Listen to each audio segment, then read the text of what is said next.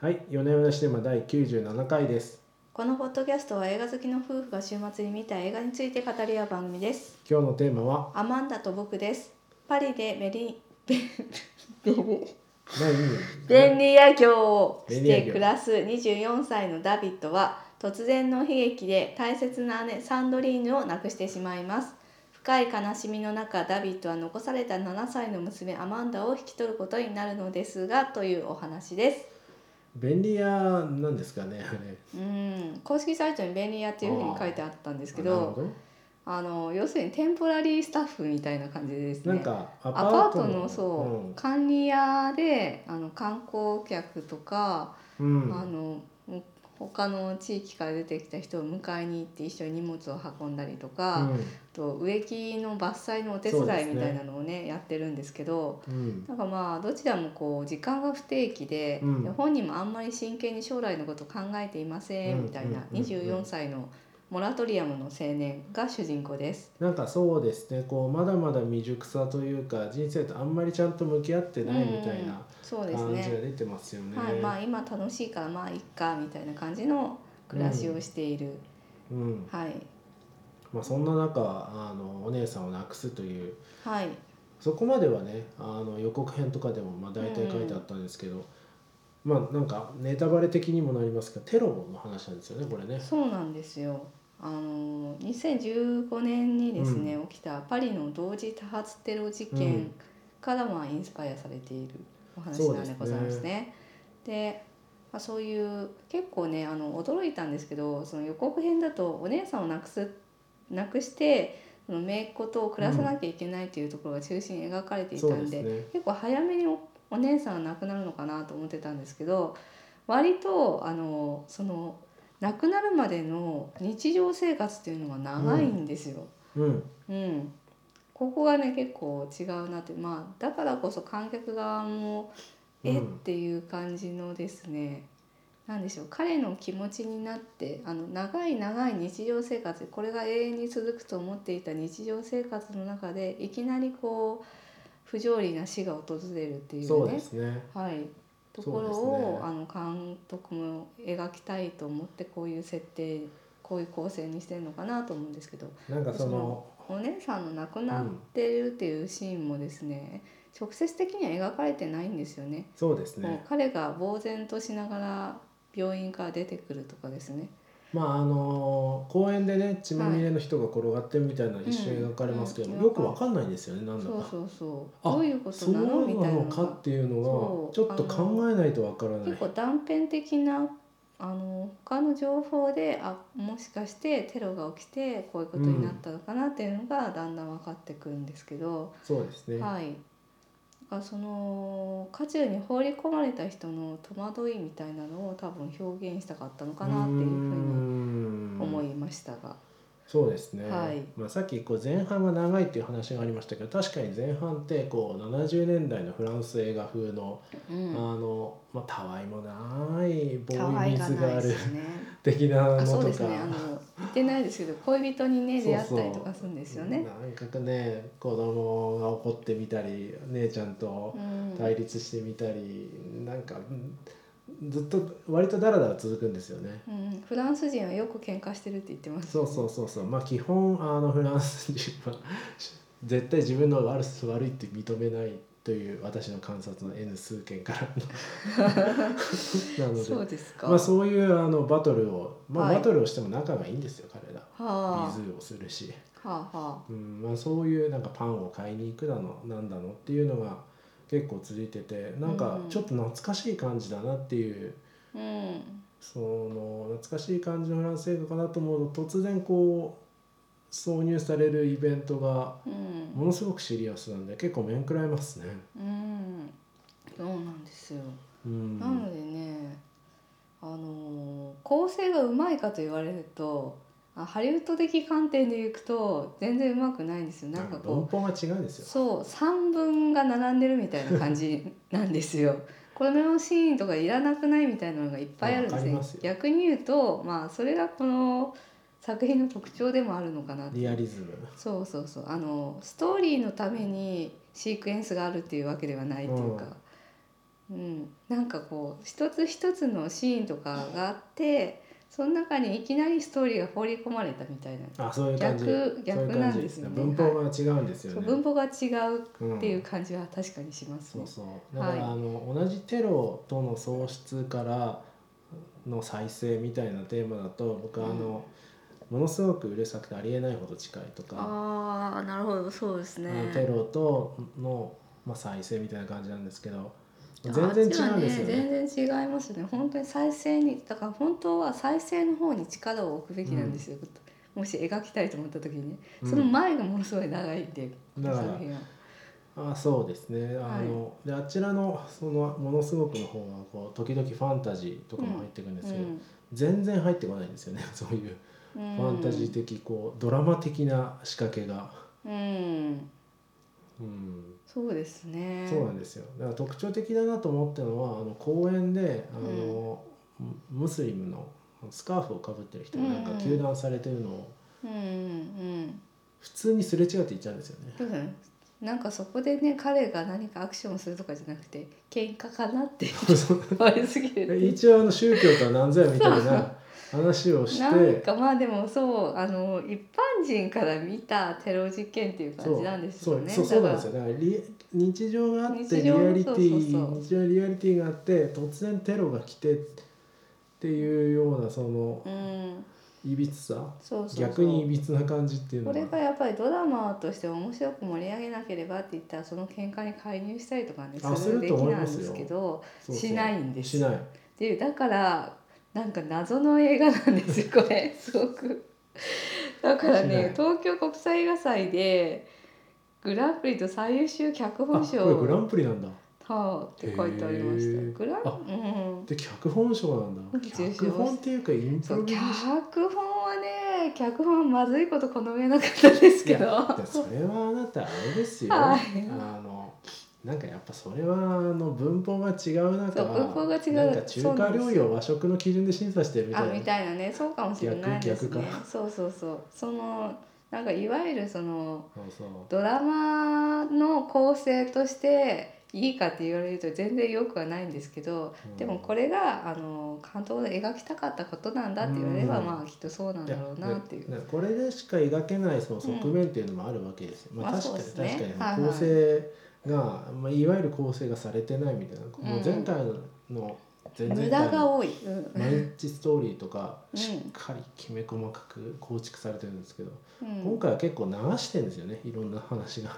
ああまあそうですねなんか流れていってる伏線かと思いきや単に出しただけでしたみたいな一瞬しそかう出てこなのないね人とか、そうそうそう一そ瞬しか出てこないエピソードとかがう、うんあっ、て、あんまり回収されない そうですねそうはいですこりゃいかんねって思いましたよ ねそうそうあとねセリフで全部説明をしましまあでもねどうそう、どうかなあれはちょったとあのその中心になって事件に関しては全然あのセリフでは説明しないんだけどいやでもなそれもなあのアマンダに対してもうお姉さん帰ってこないっていうふうに説明するから、やっぱセリフで説明してんですけどなんかあと出会う人出会う人こうなんか私は今これをやってるのとかベラベラ喋ってきますよね。うんうんうんうん、そのあたりもねちょっとまずいところが多かったですけどあまのずい最後のシーンはとても良かったと思いうんまそすれ。はねまずいっていうんじゃなくて特徴的っていうんで特す徴的そう ですね。ポジティブな言い換えるそうそとう特徴的。こ構成なんだからそれは。そうそうですか。歌詞として言うわけじゃなくて、はいこう特徴的ですねってあそうですか。いやでも本当にそうだと思ってて、いやあのあの本当にふの久しぶりにこう映画見たなと思って結は構いなんか懐かしい気持ちになったんですけど、はい。まあその日常シーンがだらだらと続くととこととあとあの法律の話とか社会の仕組みの話がちょっと入ってくるんですあー入ってきましたのうん後見人を選ぶ時どうするかとか、うん施設の仕組みはどうだとか、うんああいうのが入ってくるとかあとはなんといってもあれですねパリが美しいですねああやっぱりね。こういう取られ方のパリが一番美しいんですよ。そうあのいわゆる観光名所みたいなところじゃないんですそよ。うそうなんかウディ・アレンの「ミッドナイト・イン・パリ」あとかそうそうそうそうそういう外国人の目でかはら見なくたて美しいパリではなくてあのゴミ捨て場とか ねそうあのパリの路地裏とか、ね、住んでいる人たちの日常みたいなのがね、うん描かれていくパン屋んに光でが当たって走ってきてこう道の真ん中を自転車で走り抜けてああことのかねそうこそのう撮そうり、方のパリが一番美しいですね。うん、日常のパリっていう感じですねそうそうこれでねすなんか誰が撮ってもできるわけじゃなくてねここの撮り方がやっぱり一番美しいんですようんと思った。ああそうですねでもやっぱりどこを見てもパリの美意識は違うなって思いまいやしたよね。そうそういう風に切り取られてるはあ切り取られてるなと思いましたけどね。いやまあでもなんか日常の中でもやっぱりもともと美しいなって思いまして いやこのねその年末年始ちょっと引っ越しするならどこの町にしようかみたいな話をねああしてい電柱の話ですね。そうあそうですねそうそうそうう、んでなんかある町を見に行ったんですけど電柱が多くて道が狭いねみたいな実はねなんかやっぱりね、うん、電柱って気づかないんですけど結構日本の街だと電柱と電線が空を張ってるんですたよ、ねりとか結構街がごちゃごちゃしてたりとかして、なんかでそれと比較するとねあのやっぱ街がね計画的に作られてるなっていう感じがしますよね、まあパリはね。まあ美しい美デしいザイナーがやはり デザインした街とそうじゃない街のまあ、都市計画がねあのありましたからね。そうそうそうはいうんっていうのはちょっとち道もね違うしねうん建物の外観とかも違ってくるんで、うんあ電柱はまあ最たるものでございますけれども。まあなんかああいうのってこうなんか電柱の話が長くなってもなんですけどはいあ、の合理的に考えると電柱立てりゃいいじゃん誰も別に迷惑しないじゃんみそたいうな機感じ能的にはね電なっちゃいますよね柱の方がねメンテナンスしやすいじゃんっていうふうに思うわけですよ。なんだけどやっぱりそこはやっぱり美意識っていうののまた美意差なん識でですすよね。 そうそうそそううだって美しくないじゃないかっていう美しさっていうのがその機能に勝るっていうところがやっぱりねちょっと違ううんとこなんですよね。はいはいはい。そうですねはい、まあ、そんなねなんか美意識の何の話高いパリなんですけど衛生面ではやはり衛生的ではないという話ですよ ね。ちょっと待ってその話つあいいですけどいや、はい、なの ではい、なのでそうですね映画見ながらちょっと話ね我々で話していただこうとしたこう綺麗という日本がありますけど、はいあれはこうビューティフルとクリーンと2つあってうん、うん、日本はすごくクリーンなんですけど、うんうんビューティフルという面ではまあ他の街の方がうん、ビューティフルなこともありますっていうそうですね。はいって。話で、まあ実際パリがクリーンかっていうとそうでもなくて 犬の糞とかだったりするんで結構ね普通にゴミいっぱい捨ててありますよ。うん。そうそう何の話してましたっけなんかクリーンとビューティフルのクリ違いーンですとねまあで、はいねだから戻ると戻るとあのやっぱこのなんかフィルムで切り取られたん自然光のパリっていうのの,、うん。あのを堪能できる映画でもあったなっていうああそうでですね。うん。ううんうん。ん、そうですね。あフィルムのパリってフィルムのフランスってやっぱ美しいですうね。ん、あヨーロッパの光っていうのはずるいなって思います。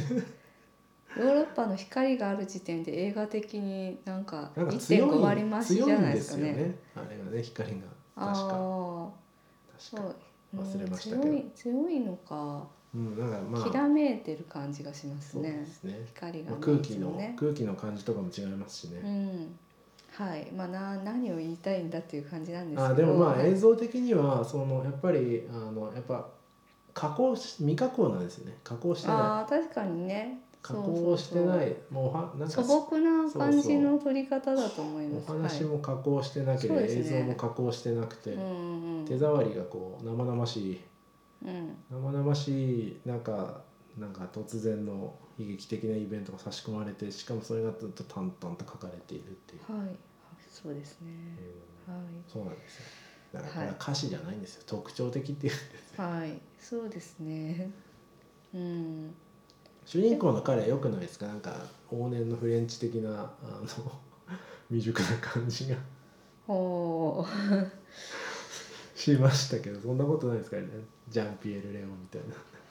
ああモラトリアムといそうそう点でモラトモラトリアムという点で、はい、この方はバンサン・ラコストさんというですうね、ん今引く手あまた引く手あまたの若た若手俳優へいろいろ言えあそうなんでだすかそうですはい、うーんうん、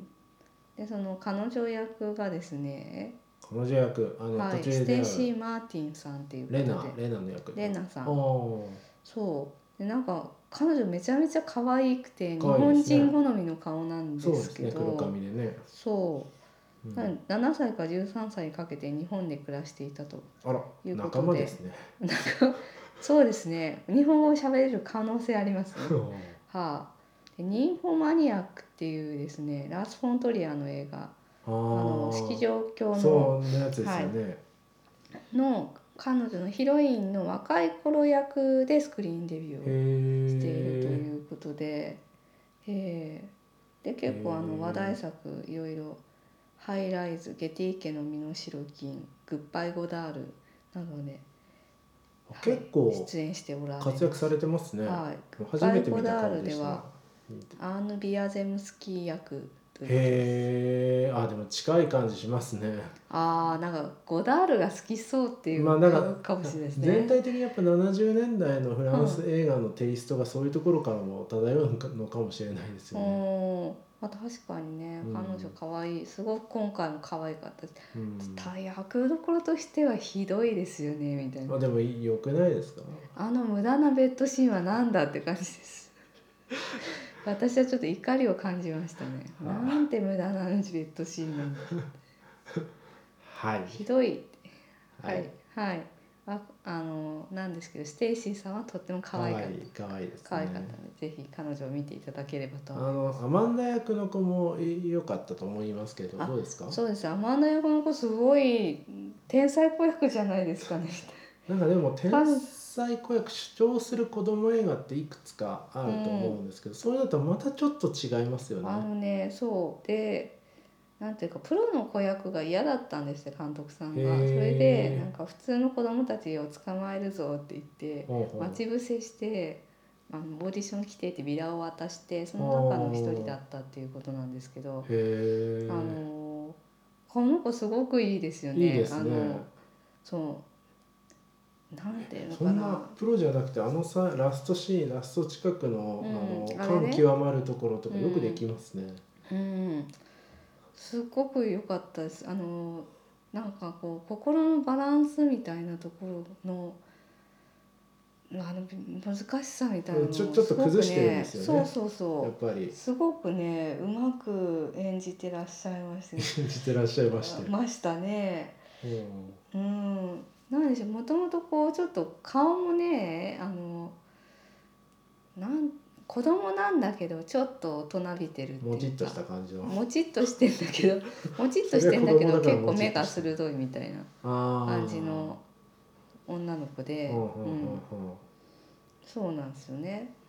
なんかその子供あのシュークリームで子供らしいところみたいなのとかもあるんですけど、うんうんその一方でやっぱりあのお母さんを亡くした後の複雑な表情とかをすごく演じておりましたね。そうですね。はあ、でそのさっき言ってたテニスのねウィンブルドンまであ、すクね、ライウマィンブッルクドス、ンのクまあ、ライマッククスライマックスっていう構成ではないんですけどクライマックスまあ的クなライとマこッろクスだと思はいい、ますよ、あそこがすごい良かったですうねんあそこのねそこで初めてあのエルビスは建物を出たの意味が明かされるわけで、うんあここに繋がってくるのかっていうのはうん驚ね、きましたけれたど、だのまた流されるエピソードかと思いました。 そうだよねまた適当に出たエピソードかと思いましたが「あの望みはないおしまい」っていうあの英語の慣用句でうん、であのエルビス・プレスリーのコンサートに来た女の子たちがずっとね、粘っているんだけど彼女たちを帰らせるためにエルビスは建物を出たっていうふうにうん言うらしいんですね。もうこれが諦めろ慣用と。句になってて、はい、おしまいっていう時に「お楽しみはおしまい」みたいな時に、エルビス「has left the building」っていうふうに言うらしいんです。うん初めて知りました。ね、僕も初めて知りました。はい、でまあそのエピソードが出てきてであのーなんでしょうえっ、となんか一方の選手がものすごい負けてんですよ負けてんですよそねれで、はい、で何対何だか歓喜を持ってい忘れましたが、はいうんでその時にこう歓喜は待ってもえあのエルビスは建物を出たってもう望みはないのみたいなことを言って泣き始めるんですね。うんでここで初めてあの彼女の絶望みたいなのそうがですねねはい、出てくる初めて悲しいほんストレートに悲しい表情が出るんスですトね、レートに、はい、ストレートに、はい、泣きじゃくるというところが出てきて、はい、でそこであのここでまあ奇跡が起きるわけですよねそのもう一方の選手がうん打ち返して、はい、同点まで行くっていう、ね、この絶望母親の死っていう絶望から再生をしていくっていうのを、まあ、テニスを通じて描いているわけで、ね素晴らしい彼女がまた笑顔を取り戻していくっていう。ちょっとした奇跡が最後に起きるってっていいううのところもがねなんかすごくいいなと思いましたし、そうなんですよはい、そうなんですよその隣にダビッドが寄り添っているっていうところもいいなと思いまし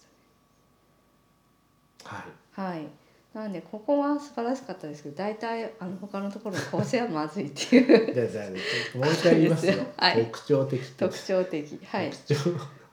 自然派自然派です自自然然派派ノーメイクノー自然派メイクの映画なんですノーメイクではいそうですノーねメイクを見て化粧してないってまつげが短いって言ってるようなもんですよああそうかそれそう言われたら反省しました自然の美そうですそうです自然のそうはいそうそうなんですよ、はい、磨かれてない美っていう素材素材